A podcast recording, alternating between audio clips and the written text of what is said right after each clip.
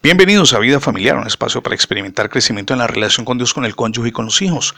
Comparto con usted el título para el día de hoy, Renuncie al temor. ¿Alguna vez ha sentido miedo de algo? O tal vez de alguien. Es probable que sí. Podemos experimentar dos clases de temor, el normal y el anormal.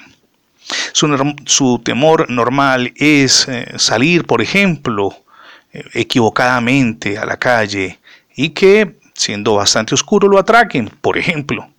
Ahora, su temor anormal es que al salir a la calle le puede ocurrir cualquier cosa. Puede que no tenga fundamento para ese temor, pero lo alberga en su corazón. Nuestros temores, mi amigo y mi amiga, pueden controlar nuestra vida si se los permitimos. Siempre debemos recordar que muchas de las cosas que tememos nunca sucederán. Pero a veces nuestros temores, reales o no, son tan intensos que pueden enfermarnos. Puede usted desprenderse de sus temores practicando una clase de oración denominada de afirmación. En lugar de pedir a Dios que le ayude a vencer sus temores, puede decirle, gracias Señor por haberme quitado el temor. Permítame citar aquí el Salmo 34, verso 4. Busqué a Jehová y él me oyó y me libró de todos mis temores.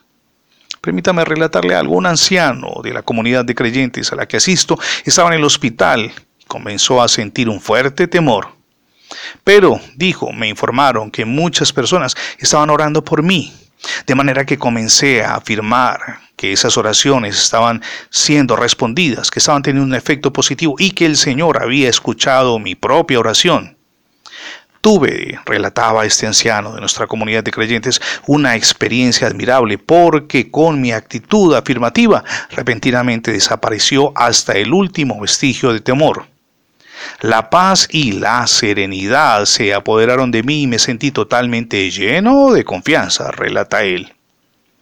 Mi amigo y mi amiga, debiéramos vivir sin temor porque, después de todo, Dios está a nuestro lado, tiene todo bajo control y nadie hay tan poderoso como Él.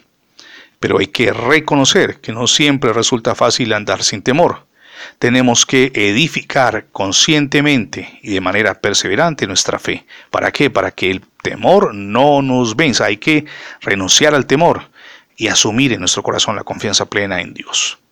Permítame preguntarle, ¿ya recibió a Cristo en su corazón como su único y suficiente Salvador? Hoy es el día para hacerlo.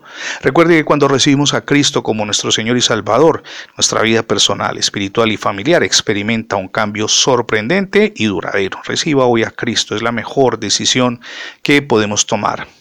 Gracias por escuchar las transmisiones de vida familiar en la radio en el formato de podcast.